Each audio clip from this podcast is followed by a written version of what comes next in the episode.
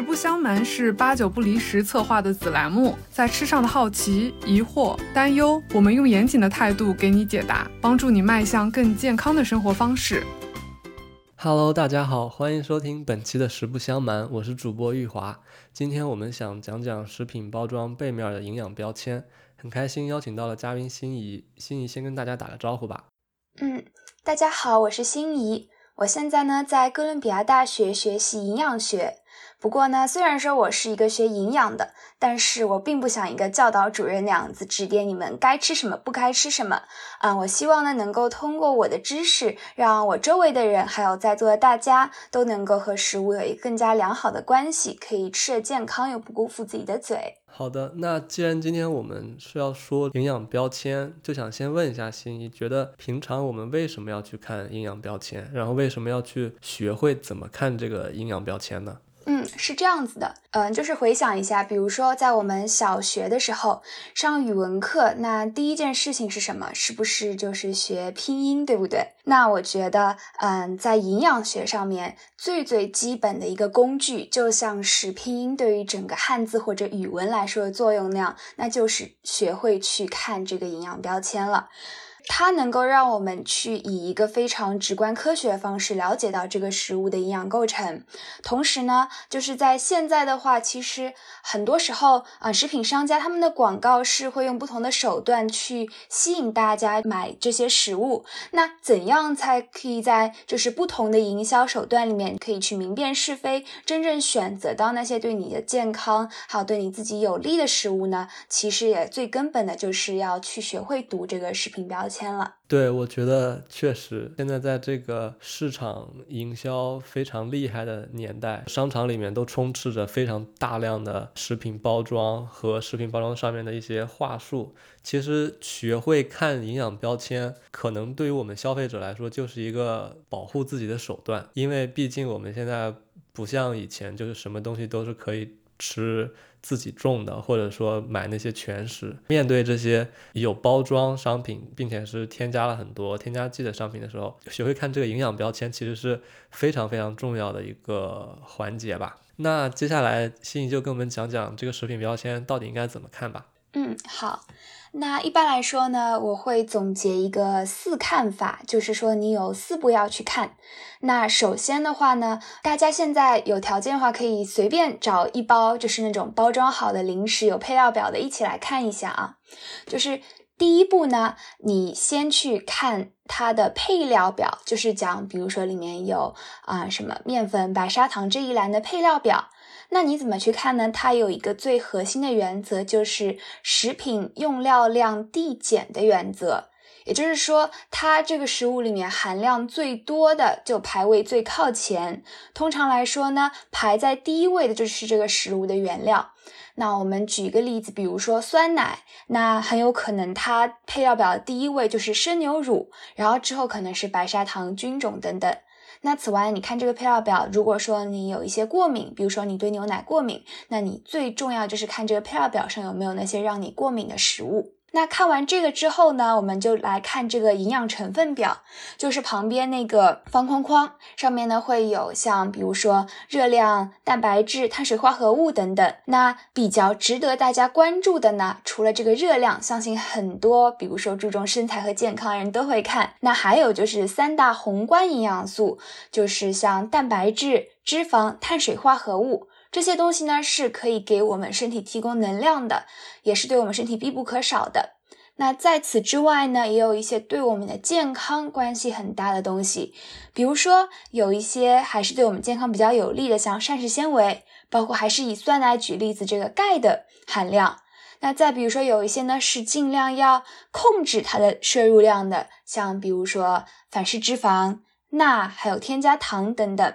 另外呢，在旁边你也可以看到有一个叫做 NRV 的一个东西，它就是说每一百克这个食物占你一天人体一天所需的能量的百分比。不过呢，这里面有一个大家需要注意的地方，就在于它这个表格，至少在我们国内，它一般来说标注的是每一百克的分量。那比如说每一百克的酸奶，可能它就是比如说三百二十千焦。但是如果说你手上这瓶酸奶它是有比如说两百克的，那这这一整瓶的量不是说你上面看到那个数字，而是你要等比例的去换算。比如说两百克酸奶，那你就要在此基础上再乘以二，才是它真正的热量。那不同的国家呢，它对于就是强制必须要标的项目呢，也是会有一定差异。嗯，比如说像在美国，可能它需要标注添加糖，但是在我们国内的话呢，添加糖它并不是一个必须要标的项目，就说不同的地区它会有一定的差异。那在我们看完这两个非常关键的东西之后呢，我们就是要看它可能会有一些声称的一些嗯 claims。一些它标注的一些东西，嗯，比如说，嗯，它会标注像高钙奶粉，或者说无糖苏打水、低钠酱油、富含维生素 C 等等。那这些要标注这些合理合法标注的话呢，都是需要有一个符合一个规定的参考值的。比如说，在我们国家。它要标注一个低钠的食物的话，它就必须要是每百克的钠含量在一百二十毫克之内。那比如说像我们如果说家里面有高血压的长辈，就需要关注一下这个含量。看完了这些，是不是大家觉得，嗯，我已经很了解这个食物了呢？那其实还不够，就是最后有一个其实是很基础，但是很多人都会忘记的一个东西，那就是第四坎，我们要看它的保质期和储存条件。这个其实应该是大家从小时候可能家长就会让你们去看，但是很多时候一忙就会忘掉的。那比如说，我还是以酸奶为例，那它。可能就只有十几天、二十几天的保质期，那就一定要看一下它是什么时候生产的。还有就是要看它在什么情况下储存会是比较合适的。可能像比如说酸奶、奶酪等等食物，大家都知道是要比如说在冰箱冷藏。但是有一些东西，它真正应该储存的方式是和我们想象的不一样的。比如说蚝油这个食物，可能大家平时就是随手放在厨房的柜子上，但事实上它是一个需要开封后冷藏的食物。那这些关于食物如何储存，你也是可以在食品的包装上找到答案的。那一般来说呢，就是通过这个一到四这四个看呢，如果说你全部看过一遍以后，基本上你就是可以去筛选出那些真正适合你的食物，而且这些所有在食品包装反面的信息会比食品包装正面，不管它画的有多好看，它的文字叙述有多么诱人，其实食品包装后面这些实实在在的信息反而是更加有用的。嗯，对，我觉得这个四看法真的。讲的挺好的，然后就是把一个可能大家觉得挺复杂的事儿说的挺清楚的。那我我再跟大家总结一下，就比如说第一个看法就是说要看这个配料表。我之前，呃，我我觉得这一个看法应该大家都比较了解，就是说它的食物用料量是递减的。比如说放在第一个位置的就是最多的，然后放在第二个位置就是稍微少一点。然后我之前有买，我我很喜欢吃凤梨酥啊，所以。我有一次就是没看这个食品配料，然后就买了一盒包装看上去最最好看的，然后买回家之后一吃就觉得这个凤梨酥味道不太不是很正宗。对，然后我就看了一下那个配料表，结果它的那个配料表前面几个我忘了是什么了，但我看到的是番薯，就是地瓜，它的排位是在凤梨的前面好几位的，也就是说。它的这个馅料里面，那个地瓜比凤梨用的还要多，所以其实大家如果可以先看一下配料表的话，是可以知道这个食品它是不是能符合你的期待值的。是的，对。然后第二个关于营养成分的，营养成分其实就很有有很多营养元素嘛，比如说蛋白质、脂肪、碳水化合物。钙啊，然后一些矿物质，然后还有像反式脂肪。其实我觉得反式脂肪和钠这两个可能是大家非需要去着重看一下的，因为这两个东西其实对我们人体的这个健康会有一些比较负面的影响嘛。其实反式脂肪是不是建议最好是没有，或者说反正越低越好？嗯，是的，因为脂肪它也是分为不同种类的嘛。有一阵子会人们特别推崇低脂肪的饮食，就是说一切。脂肪高都要少吃。但是人们现在发现，除了它的量以外，它的种类也很重要。其实像有一些，比如说多不饱和脂肪酸，其实你适量的去食用，有那种橄榄油、牛油果、坚果等等，其实是对身体有益的。但是反式脂肪的话，它的问题就在于它是。对我们身体来说负担比较大，而且是比较难代谢的一种，而且它是非常常见的，出现在像很多的，嗯，烘焙的糕点里面，还有就是很多就是深度加工的食物里面。那所以说，如果说可以的话，就是尽可能要关注一下它的配料表里面有没有这个反式脂肪酸的，就是选项。然后呢，如果说有这一栏的话呢，尽可能的就是少选择，因为它对我们的健康实在是没有太多的好处。说到这个反式脂肪的话呢，其实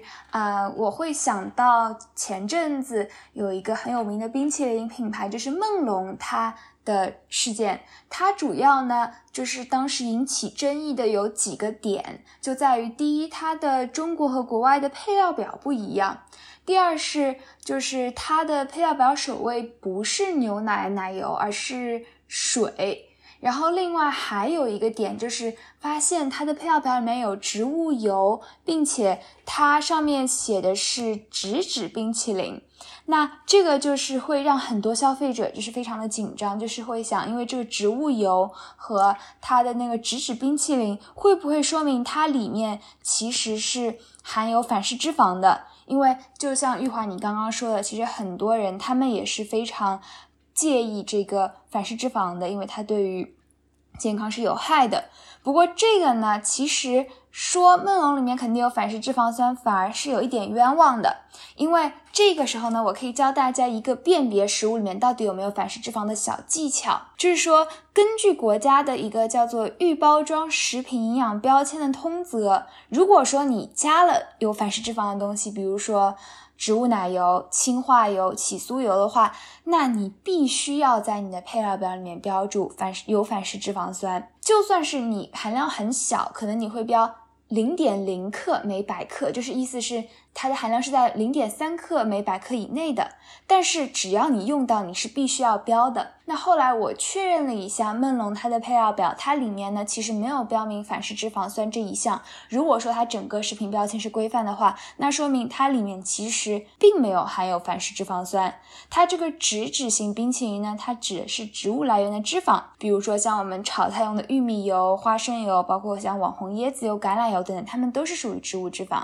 不过这个时候呢，也是要提醒大家，就是的确这个冰淇淋为什么这次会引发这么多争议，是因为它的确是反式脂肪的重灾区。像很多有巧克力脆皮的那种冰淇淋，大家想一下，应该童年里面吃到过很多。那很多时候为了成本的考虑呢。人们的确是会用代可可脂来代替正常的纯巧克力的，然后这个代可可脂就是含有比较多的反式脂肪酸，对吧？对的，就是你在饮食里面要避免反式脂肪的话，除了一个看配料表上这个小技巧以外呢，你也可以对这些词语稍微敏感一点，就是比如说像氢化植物油、人造奶油、起酥油、人造黄油、麦淇淋、代可可脂等等，这些它都是其实就是反式脂肪的代名词。对，所以就相当于是一个双保险，你可以看一下配料表，然后也可以看一下营养成分表，然后可以通过这样比对的方式确定它是不含反式脂肪酸的。嗯，没错。嗯，对，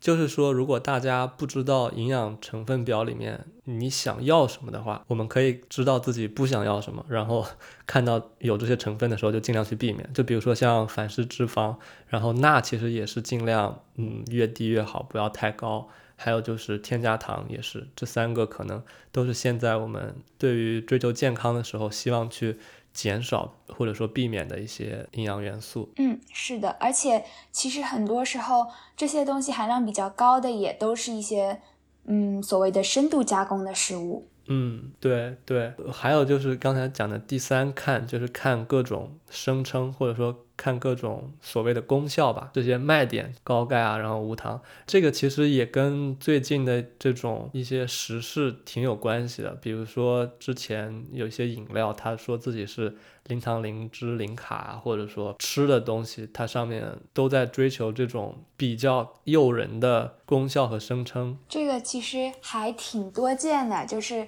呃，如果说。单单的，比如说说一个代糖，可能大家脑子里面会一懵，但是只要说到零糖、零脂、零卡，那肯定大家脑子里面一下子就可以浮现出很多，比如说在便利店里面，或者说在某宝上面会刷到的很多的产品，尤其是饮料。那这个零糖、零脂、零卡，其实它这个标注是很有技巧的。就是说，所谓的零糖，它指的是你食物中糖的含量低于每百克零点五克，或者说每百毫升零点五克。而零脂肪是指的是它的脂肪含量要小于等于零点五克每百克。同样，零卡的话呢，它指的是基本上可以视作没有能量，但是呢，实际上的话呢，它也是有一个范围，就是说每百克里面有十七千焦以内。那这种零糖、零脂、零卡的食物呢，很多时候它就是。会用，比如说像代糖来代替，就是普通的白砂糖来提供一部分的甜味。我们在选择的时候呢，就是要注意，因为代糖的话呢，就是不同种类的选择也是需要注意的，因为有一些代糖的话呢，在有一些科学研究上面也是。嗯，还看到有一定的健康上的隐患。那另外的话呢，就是代糖，我们每天也是摄入尽量的控制在一个范围之内。比如说，我们每人每天，呃，喝一瓶代糖的饮料可能是 OK 的。但是如果说因为觉得它热量几乎可以视作没有，去嗯不加节制的喝，那其实也是对我们的健康有一定隐患的。包括像代糖的食物，其实也有一定的研究，或者说也有很多人的个人经历会认为，就是当你吃代糖的东西之后，其实你这个甜瘾没有满足，甚至你会更加想吃甜的东西，也都是会有这种情况的。嗯，确实确实。就我们说到这个食品标签上的这些信息，它是一定准确的吗？嗯，这个的话，就是说到这个信息的话，那我觉得。如果说是对于平时健康饮食比较感兴趣的小伙伴，肯定会想到有一个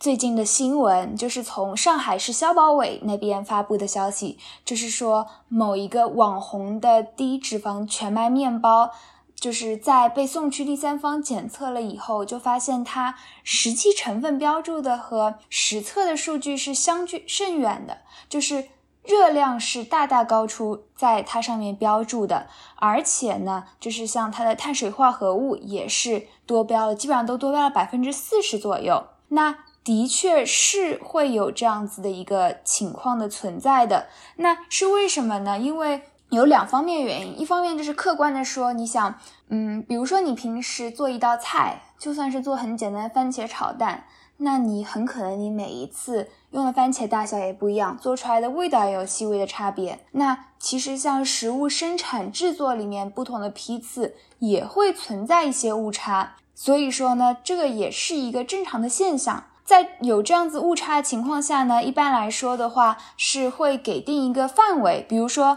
嗯，蛋白质它的这个误差范围就是在大于等于百分之八十的时候，就是视为合理的。包括能量的话，在标高就是小于等于百分之一百二十的时候，这也是合理的。就是说，它其实是会给定一个宽限范围的。另外的话呢，这是一个就是。品控上的问题，那还有一个原因呢，就是因为现在食品生产它的这个监督机制是在于，在食品它生产的时候呢，它的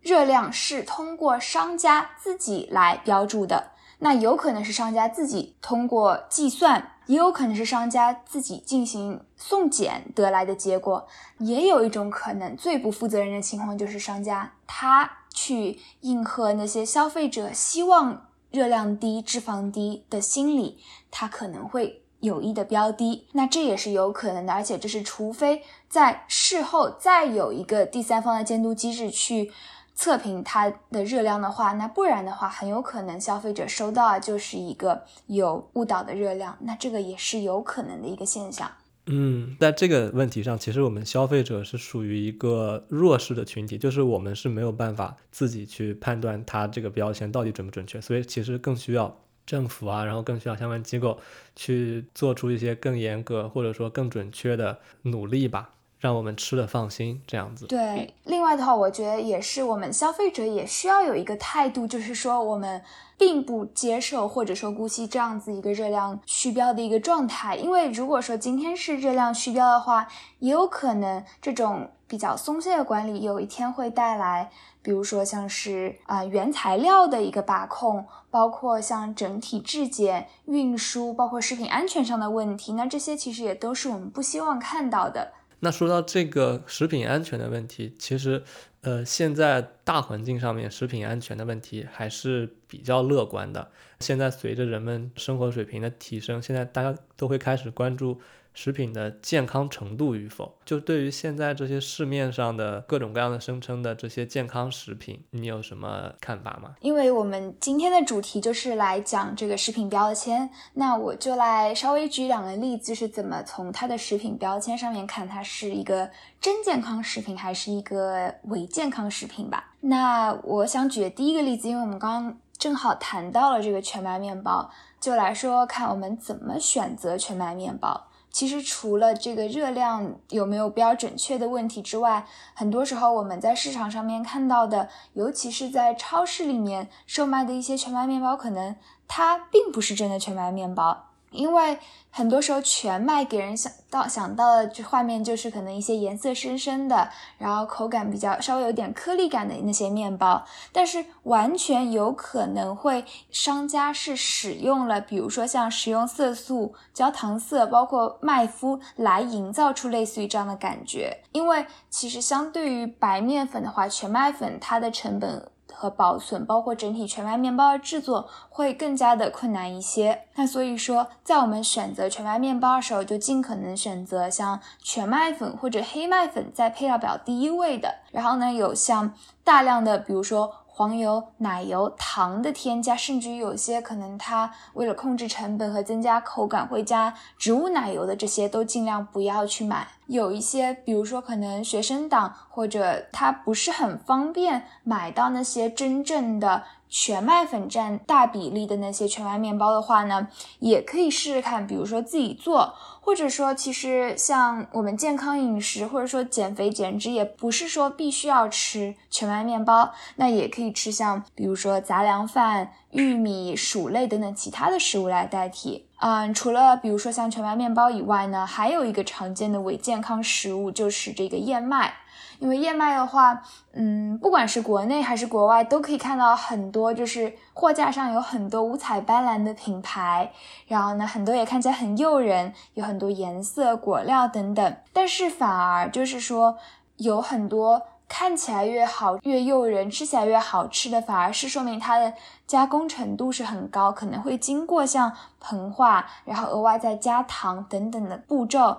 那这些就是深度加工过后的谷物脆啊、奶香燕麦等等，它其实反而是对我们健康不利的，因为它会有额外的热量，而且在加工之后，它是处于一种比较精加工之后的状态，是会引起我们血糖会比较容易升糖的。那燕麦也是反而是最简单的，不加了糖和油的，像原粒燕麦、燕麦麸。皮等等，它反而是对我们健康更加有利的。嗯，对，是不是真正追求健康的话，我们还是建议大家去吃所谓的这种原食或者说全食。嗯，你想表达意思应该就是说那些嗯加工比较少的食物是吧？对，是的，因为呃有些时候有些人觉得可能选这些东西太难挑了，那有一些非常简单的。策略就是说，虽然说你要记得去怎么选这些食物，但是最后你也可以去抛开这些想法，你就去选择那些没有什么加工过的那些原始状态食物本来的样子。